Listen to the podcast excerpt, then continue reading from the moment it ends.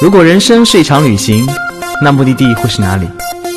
你可以选择带着疑问留在原地，也可以有多远浪多远。本节目由全宇宙最会玩的稻草人旅行推出，我们有超奇葩的年龄限制，只做年轻人的小团队旅行，坚持路线原创，百分之八十五以上的队员来自于朋友推荐。关注稻草人旅行，和我们一起出发，爱上这个世界。欢迎收听最新的一期《有多远浪多远》，我是道哥。终于，最近的消息是越来越多好消息了。嗯，上海也陆陆续续的开始复工。这一周呢，许多结束了隔离期的小伙伴也回到了工作室，道哥也终于可以坐在录音室跟大家录这期节目了。嗯，今天呢，道哥想跟大家聊一个很特别的城市，也在过去这一个多月的时间里面，它经历了许多的磨难，也发生了很多温暖的故事。它就是我们心中的英雄之城——武汉。其实稻草人工作室里面也不少的武汉人，嗯，相信在这次特殊的灾难当中，他们也有着更多不一样的心路历程。所以今天刀哥请来了一位地地道道的武汉人，来跟大家聊一聊这段时间他感受到的那些温暖，来聊他的家乡武汉。欢迎我们老朋友雅果。Hello，大家好，我是来自于现在全世界的焦点城市武汉。地地道道的武汉啊，武汉汉口，你是汉口还是汉阳还是汉口？汉口的。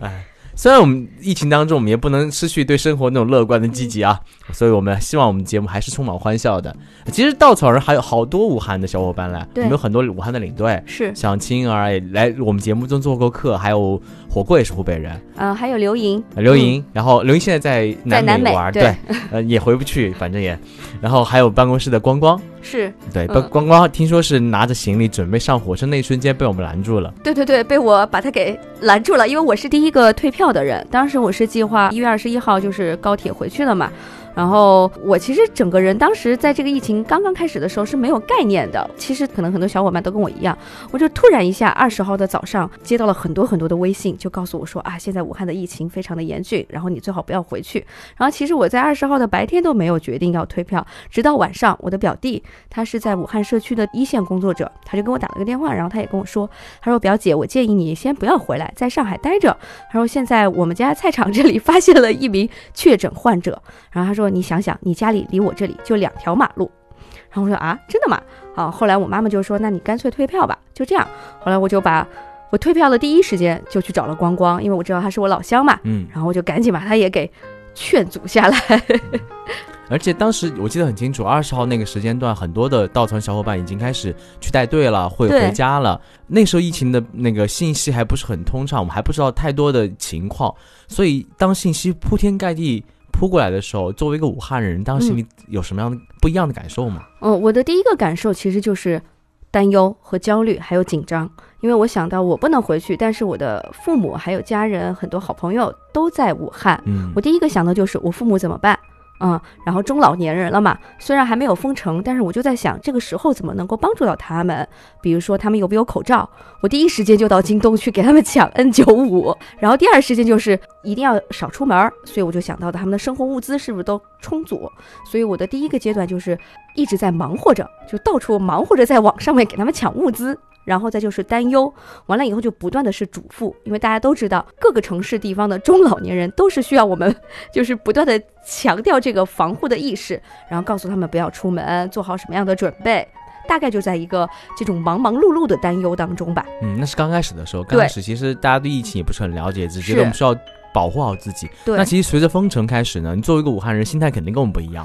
封城开始的时候，我刚开始是觉得就是五味杂陈，就无法去用一个很准确的词语来描述。首先是我想到的，除了我的亲友们，他们和家人们在这个过程当中无法去正常的生活。然后第二个就是我铺天盖地的，除了大家看到的微博和微朋友圈里的信息以外，我的微信群里面因为有很多武汉的群。比如说我的中学同学、我的大学同学、我的亲友们，那这个里面就会充斥着很多很多所谓真实的一线消息。嗯，比如说我每天打开手机看到的都是我的同学在群里面跟我说，今天医护人员有多少人感染了，因为他们有人就是在一线的工作者，甚至我的同学他在一栋楼里面，他都没有感知到什么的时候，突然发现他家的那栋楼就被贴上了发热楼楼，然后大家都不敢靠近，人们的这种恐慌，我是很明显的去感受到，非常的加剧。所以在这个时候，我会和他们一样，处于一种。紧张、沉重，然后还有就是，嗯，我不知道这个期待在哪里，因为我也不知道最终它会封到什么时候。尤其是在这个中途，我接到过一个我的同学的微信，他告诉我，因为那个时候好像大家，呃，在风口浪尖上的一个话题就是武汉有很多人逃出了这个城市，然后怎么怎么怎么样，然后也引出了很多的话题嘛。但是那个时候，嗯，我接到了我同学的一个微信，因为他家里也有老年人，然后身体病了以后是无法。正常的送到医院里面有正常的医疗资源来救病，所以他就跟我讲，他说其实我现在想一想，我觉得如果能够逃出去，至少还有希望。那现在我们待在这里，好像没有任何的希望，因为你并不知道就未来是怎样的。即使我没有染上这个肺炎，但是我其他的病，我父母其他的病没有地方可以去救治，怎么办呢？我记得当时我收到这条微信的时候，盯着这个手机的屏幕看了很久很久，我的内心很沉重，因为我知道他给我打下来这一排字的时候，他的这种绝望、绝望这种感觉。但是我又觉得，我发什么样的语言过去是真正能够起到所谓的安慰和作用呢？这种沉重真的就是每一天好像都有这种直面的信息来扑倒我一样。嗯，后来当然也经历过一种愤怒，就是在这个过程当中，嗯。很多网友也都会去看到，包括小伙伴看到，可能是不是有一些，呃，在防治工作或者管控工作当中没有得力的一些信息暴露出来的时候，或者包括大家，嗯，对，心照不宣，我们都知道的某一些组织的行为，然后这个时候我也会非常的愤怒和气愤，嗯，然后。呃，在这个过程当中，我自己也在和我们的领队保持密切的联系。我们有很多领队会愿意从国外带口罩回来，回到国内去捐赠给武汉，但是他们不想走官方的渠道，于是他们就会请我去联系一些当地的医院来进行口罩的捐赠。嗯，然后这个过程当中呢，我正好就是对接到了当时的武汉的这个新型冠状病毒的。第一家定点医院汉口医院专门来管理这些物资的医生，发现原来他也还是我的一个远亲，是我表弟的堂哥。我们是这从小到大没有见过面，对对对，就因为这个疫情对接口罩，就在网上面连接起来，才发现原来我们有一层这样的亲缘关系。呃，就在这个过程当中，就是我的怒气越来越大，因为我就知道很多真实的这种捐赠物资拿不到手啊，然后或者管控不得力呀，呃，很紧张的医患关系呀，我就会陷入到一种。愤怒当中，我的情绪还有一个这样子的一个波动，然后愤怒平静了以后，我又慢慢会平静嘛，因为人他也不可能永远都是这样。我后来想到，如果我也是陷入到一个负面的情绪太多了以后，那真正在这个封城围城以内的人怎么办？所以我当时就让自己尝试着从这种愤怒当中再转变过来。我非常有感触的一点是，我们不是武汉人，而且我们可能身边没有武汉的亲戚朋友，我们无法从。第一线的地方去获得一些真实的声音，或者说一些，呃，能亲身感受到的一些感知，我们只能从新闻中、从朋友圈中、从各种各样的公众号里面、从电视里面去看到一些别人想让我们看到的东西，也有愤怒，也有正能量的传播，所以我只能作为一个旁观者，作为一个这样的来看待这件事情本身。我已经情绪到了一种崩溃的边缘的时候，我相信你的家人在里面。你作为无法在家人旁边的人的那个感受，如果我是这样的处境，我会怎么样子？无法想象。其实，嗯，我就不幸的万幸，您家人应该都是健康安全的。对，目前我的家人都还是非常平安和健康的。确实，就是我的心可以说没有哪一天是真正的说一块石头放下来。因为当我每天一睁眼的时候，我的第一件事情是要到所有我的家族群里面去。打招呼，嗯，然后去了解大家是不是都还 OK 啊？今天是不是都很好？完了以后，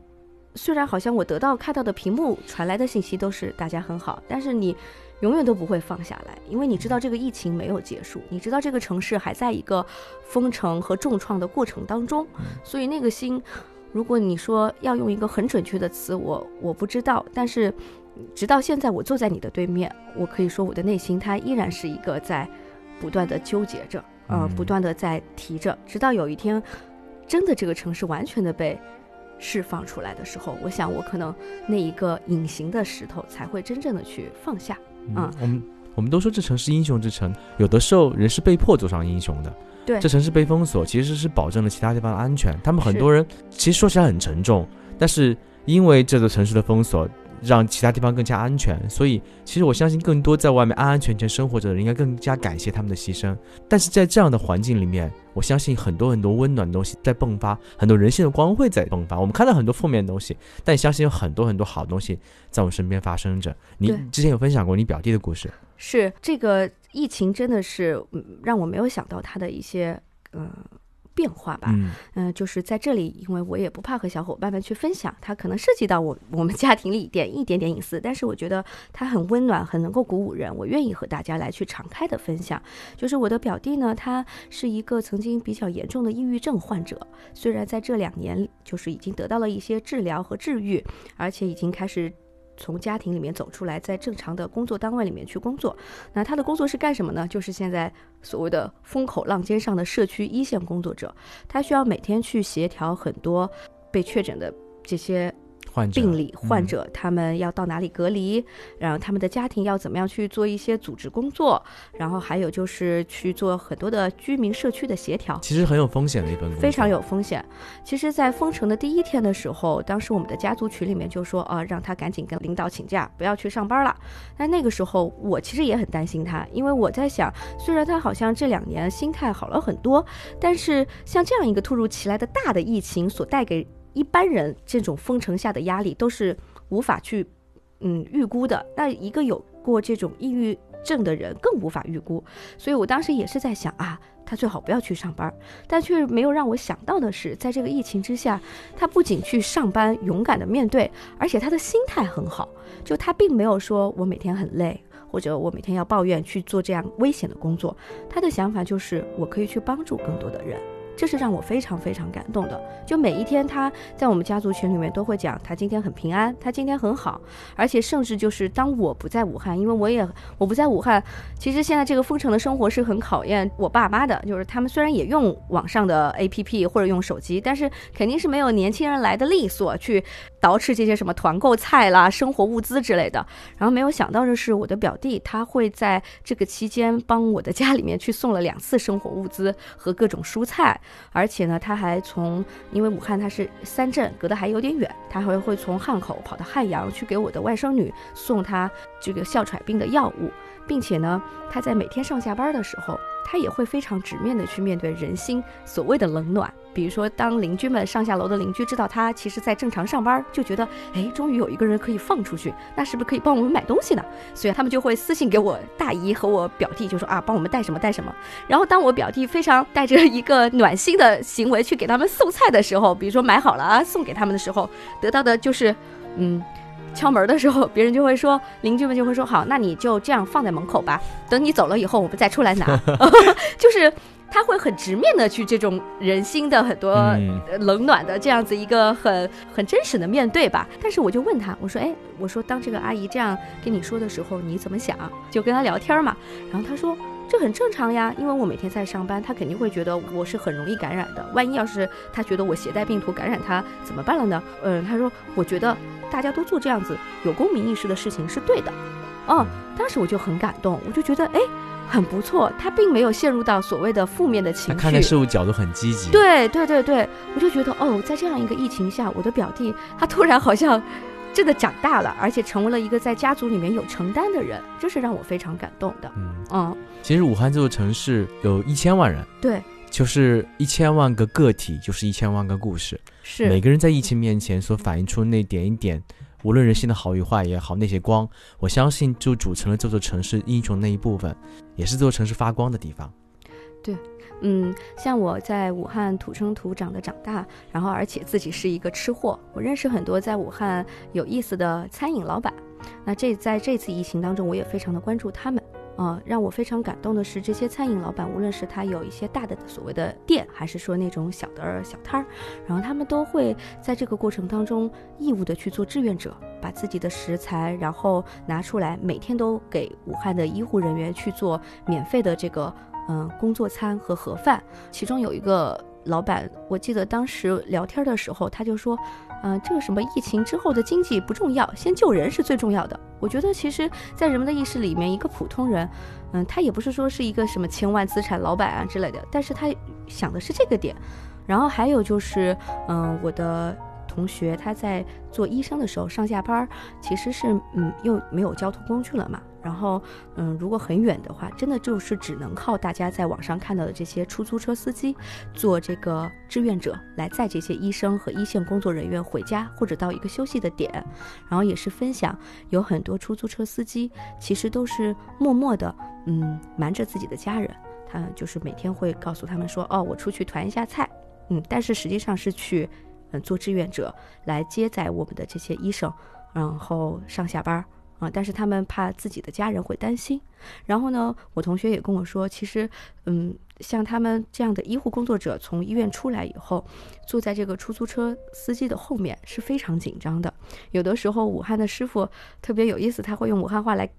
缓解这个紧张的气氛，就会去 跟他开玩笑，是吧？就说：“哎呀，你莫怕，不要紧的。”然后，但是就是医我同学医生，就是他还是会很紧张，他希望自己能够做到一个。有效的防护，然后就是无论司机师傅怎么逗他，他都是不说话，不说话，很严肃的。但是其实内心是很想去尽情的打开，去讲话，去释放。所以这个里面有很多很多这种温情的细节，也让我非常的嗯感动，也很有力量。嗯，应该过不了多久，武大樱花就要开了吧？对，那应该是整个武汉最美的时候。对，所以我们不聊疫情了，我们聊聊未来吧。对，如果再聊的话，可能我和道哥眼中的泪水就会掉，就就已经挡不住了。对对对。哎，我相信疫情结束，很多小伙伴都会去看这座英雄城市。就算我们看不到最美的时候，相信那个时候心中都会觉得这座城市很美。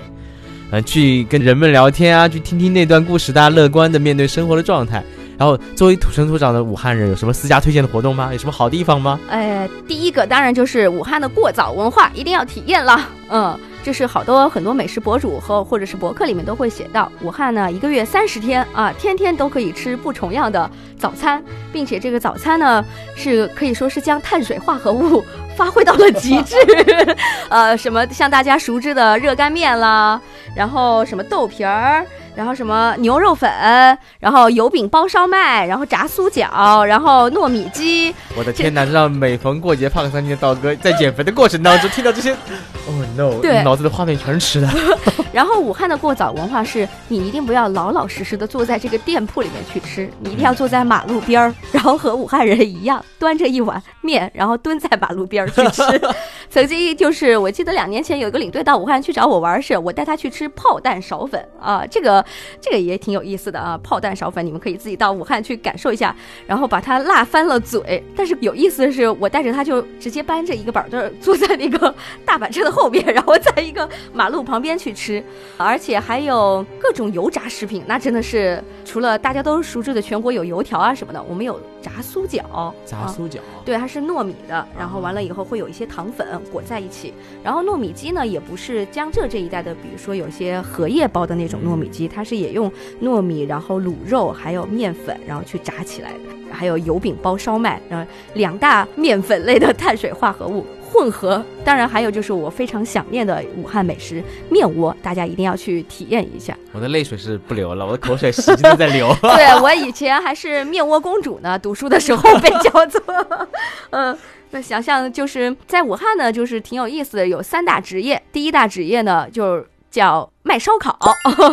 第二大职业叫炸面窝，第三大职业叫开麻木啊。然后经常以前读书的时候，我们老师说，如果你要是学习不好，考不上大学，你就去做这三大职业。但是不想这三大职业虽然麻木被取缔了，但是其他两大职业也挺赚钱的。那除了过早文化以外，我记得我听到经常新闻里面会讲，武汉的那个公交车像飙车一样的彪悍，大家都要体会一下，是对不对？对对对，就是这是非常真实的体会。我以前就是在读大学，在武昌嘛，然后家里住汉口，那著名的这个微博上面经常讲到的五七六司机，就是我每周回家必要坐的这一趟公交车。那，每周可以飙车一次？对，而且都是女司机，非常的彪悍，真的就是拿出赛车的状态。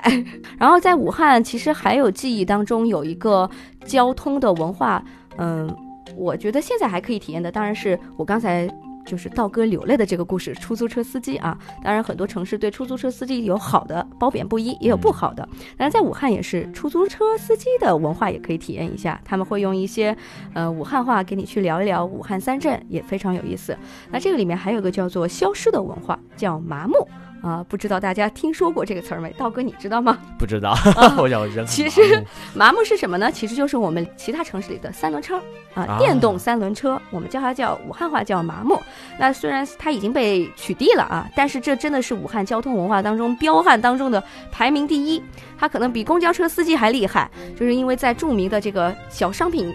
批发市场汉正街里面，你如果坐着厉害的麻木，可以在两辆。公交车的夹缝里面川流不息，开出赛车的速度。啊，那体会不到，真的是。那其实武汉这个城市作为中国很很重要的一个交通枢纽，它也应该是包容了很多地方不同的文化。对，是的，嗯，它其实，嗯，大部分人对武汉的第一个印象一定会说脏乱差。啊，但我自己作为武汉人，我也承认，呃，确实是这个样子。我我上次去武汉还是十八年前了。呃，但是它其实第二个，我自己如果就是要形容，我觉得武汉它是非常典型的市井文化，非常浓厚。尤其是现在，包括在疫情期间，很多人都，嗯，微博里面有一个著名的一个故事段子，讲的是就是全国各地的医生去支援武汉的时候，在武昌有一个街道里面的爷爷奶奶煨了湖北的藕汤，然后去送。给医生们，其实这种市井文化，就是你走在武汉的大街小巷，特别是这种老社区里面，你就会看到很多爷爷奶奶们，然后老的居民们，把自己的什么呃烹饪的用具都放在马路旁边，然后给你煨汤呀，然后给你炸面窝这样子。所以我觉得它的市井文化非常的浓厚，但可能很多人不知道的是，它也有非常就像文艺的一面，对文艺的一面，就像道哥说，呃，它也很包容，它也很文艺。比如说像湖北省博物馆，其实很多人都知道很多著名的博物馆，却不知道其实湖北省博物馆是全国排名前十的博物馆。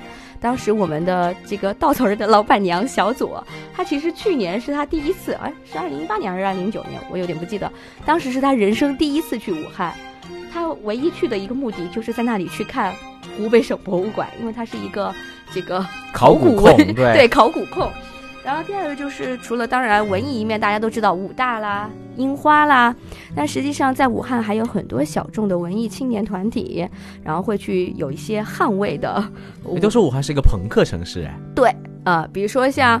呃，以武汉有很多地下的一些酒吧文化。道哥你喜欢喝酒啊？到武汉我请你去喝著名的这个跳东湖。口水掉地上了已经。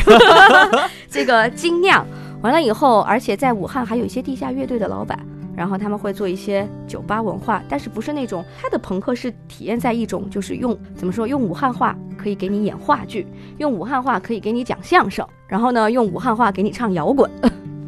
哇，真的武汉作为一座因江而兴的城市啊，它其实长江穿流而过，它跟重庆很像，有点市井气。但重庆可能是改造了山，他们可能在这里呢。交通四通八达，包容了更多更多的文化在里，所以武汉是一个你说它多么有个性吧，说不出来，但真的是没有个性，可能就是自大的个性。对，是的，而且在这个里面就是非常的接地气。我记得我刚刚来稻草人工作室的时候，有小伙伴说啊，你是武汉人呀？然后我对武汉的印象就是汉骂非常的厉害。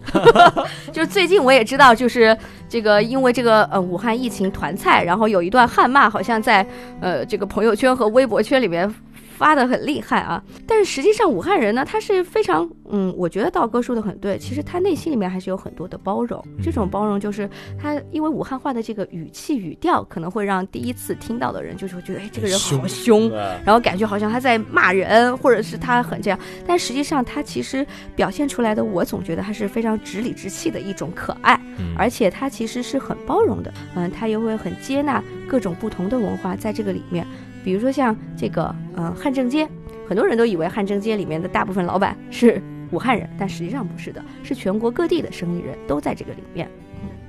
所以，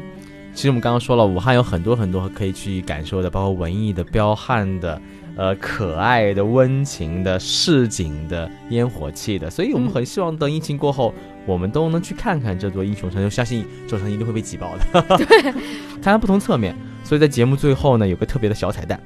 说真的，稻草人作为一家旅行社，我们很难为前线做太多的事情。虽然我们也到处收集那个口罩呀，做了很多对接，也希望能帮到当地，但我们最想做的、比较有意思的、比较有意义的，就是设计一条特别的武汉路线。因为稻草人现在没有武汉路线，我们希望疫情结束以后，带大家去看一看这座城市不同的样子，过一天武汉的生活，去听听那些无名英雄的故事。我们希望这条路线可以和大家一起共创，希望可以把这份武汉精神延续下去，在最后把路线的利润捐给更多需要帮助的人。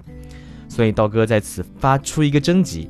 大家有任何关于武汉路线的建议和想法，都可以告诉我。可以是天马行空的创意，可以是曾经去过的特色体验、当地小馆，也可以是某些有故事的武汉朋友或者老乡。大家可以直接在评论区留言，也可以发邮件。邮箱地址呢，道哥会在节目简介和评论区里面放出来。希望我们去武汉那一天可以早日到来。太好了，我期待着也可以成为这样的一名领队，带领着大家去看一看我的家乡，去见见那个你从来没有见过的表弟的堂哥。对，是的，可以。然后也欢迎大家到我的家里去吃我妈妈亲手做的家常湖北菜。风雨过后就是彩虹，我们武汉见。武汉见。下期节目再见。